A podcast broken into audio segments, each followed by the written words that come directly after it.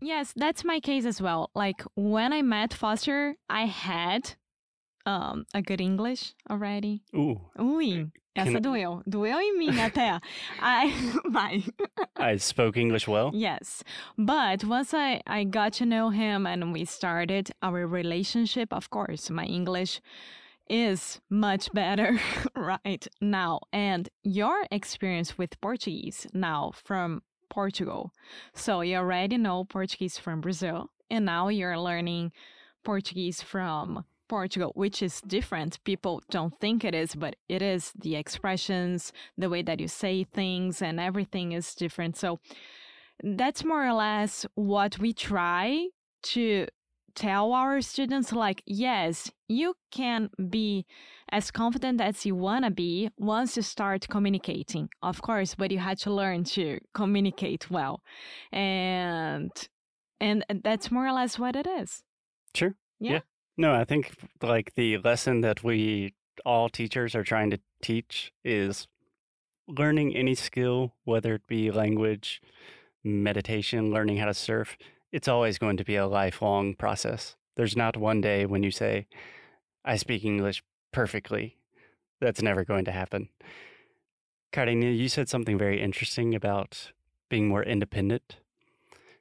I'm curious to know do you feel like you have different personalities in English and compared to your Brazilian personality? Ah, i do it's the first time I hear this question. I do. You do? yes, I do.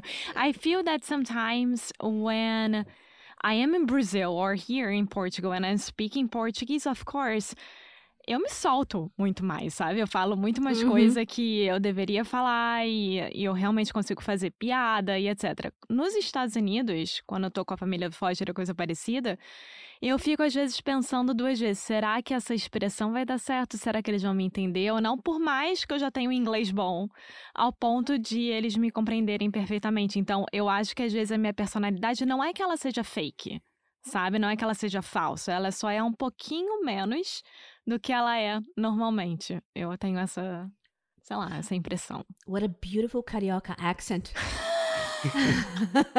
Obrigada. Alexia's sexy carioca accent. ah, essa, eu acho, eu acho. Eu acho também. que bom. Uh, good for you. I, I agree. I agree. I think that it's not just it, it's not just about the language, but it's about my cultural background. Because when I'm talking to an American, if I make a, a- joke about Chaves, for example, he will never they will never get the joke. So when I'm in Brazil, já chegou o disco voador. Everyone, everyone knows that, you know. So I think maybe eu acho que eu sou mais engraçada às vezes em português mesmo, porque a gente tem uns negócios mais ah, é, é- é- não é só linguístico, sabe? É cultural mesmo. Então, É piada do interna. Chaves, a, a coisa. É, piada interna, a coisa do meu gaúcho também. Aqui em São Paulo eu tive que mudar meu, minha, minha, minha, minha fala. Porque você fala, ah, nossa, tô, tô podre porque eu subi essa lomba. Lomba? O que é lomba? Eu não sei é, o que, é que é uma isso. ladeira. Ladeira. É uma ladeira. uma não posso nem falar lomba aqui em São Paulo, porque eu me sinto super. Mas daí eu me sinto super fake falando, subi uma ladeira. Eu me sinto assim, tipo, nossa, muito esquisita, sabe? É, so, yes, I think, in this sense, I think I have uh, two different pers- personalities. Um, but I've never lived abroad. So maybe if I did, maybe I would feel more and more confident. The the thing is, I use my English for work usually. Uh, so um, I don't use English all the time. I don't need to talk about how I feel deep inside about using English because it's not necessary. Everyone I communicate with here in Brazil speaks Portuguese. So Mhm. maybe, well, Alexa, you've been living abroad for longer, and um, and well. You, you live with Foster, so you I, I imagine you talk about everything. So how do you feel when you have to say some uh, to, to express something that's really really personal, really deep? Uh, in which language do you prefer to communicate? Portuguese, I, I suppose. Uh, Yes, I mean, I think that with Foster, it's um it's a huge mix nowadays because he speaks Portuguese perfectly and I speak English perfectly for us. So when Putting I, perfectly in Yes. quotations, at least for my Portuguese. no, for both of us, but exactly like we sometimes he's talk, he's speaking in Portuguese something really really important, and I am answering in English, but it's because it's our relationship, right?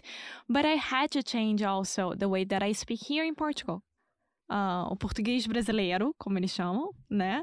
Eh, Uhum. Sometimes it doesn't make sense for them. Alexia's Portuguese is already changing. Yes. Like, vai sa, vai sa perceber? É, então, por exemplo, entender não é entender, é perceber. Ah, percebeste isso? Eu estou a Percebeu? fazer. É, Estou a fazer um. estou aí. É uma loucura para mim. Tipo, amor, pelo amor de Deus, fala Oh. normal. Por exemplo, estou indo no supermercado. Speak Portuguese! Estou indo no supermercado, não é? Estou a ir ao supermercado. É, não existe, sabe, o indo. o- é, é, Tu tá falando estou a ir no supermercado? eu falo já. Gente. Então é. Alexia, fala português direito. Ai, tô brincando, gente. Nossos amigos de Portugal. Isso é uma brincadeira, tá? Não, eu não estou Não, mas é brincando, não. interessantíssimo. É muito difícil. Eu demorei, o quê? Quatro anos para aprender português? E daí eu preciso aprender de novo? Gente, então. Sacanagem. But I think that I always, always had a huge facility of adapting myself. I've never been a person that, okay, I don't want to do that because I am Brazilian or because I am Portuguese or because I am American, you know, like, um, You are quite a cultural chameleon.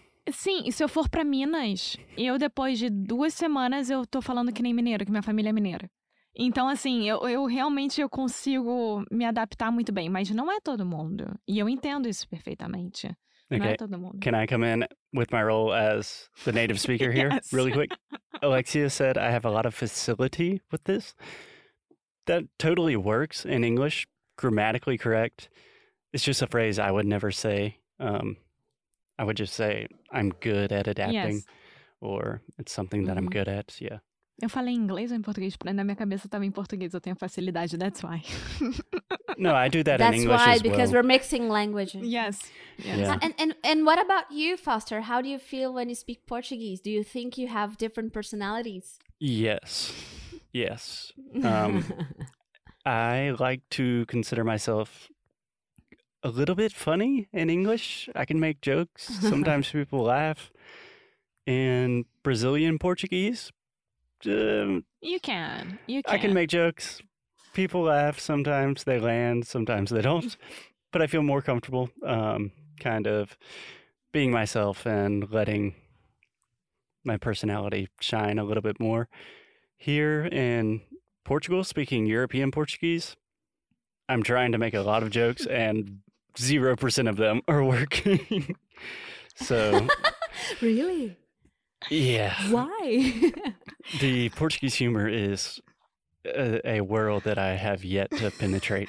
Yes, but you you try to be funny with British people as well when they don't like it, so it's more or less like this. the humor is eh, it's a curious thing in every culture it's a little bit different and my humor is very strange to begin with so but your question is if i feel different speaking in portuguese? Absolutely.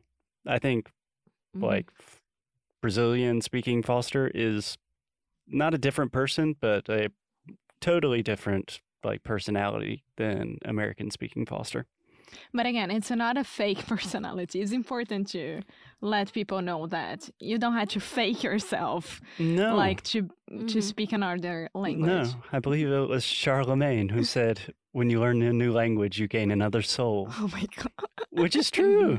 I have two soul, two and a half souls, maybe. Okay, we're interviewing Karina. I'm the one interviewing you now because How I- did I'm this curious happen? to know about your experience, your language background.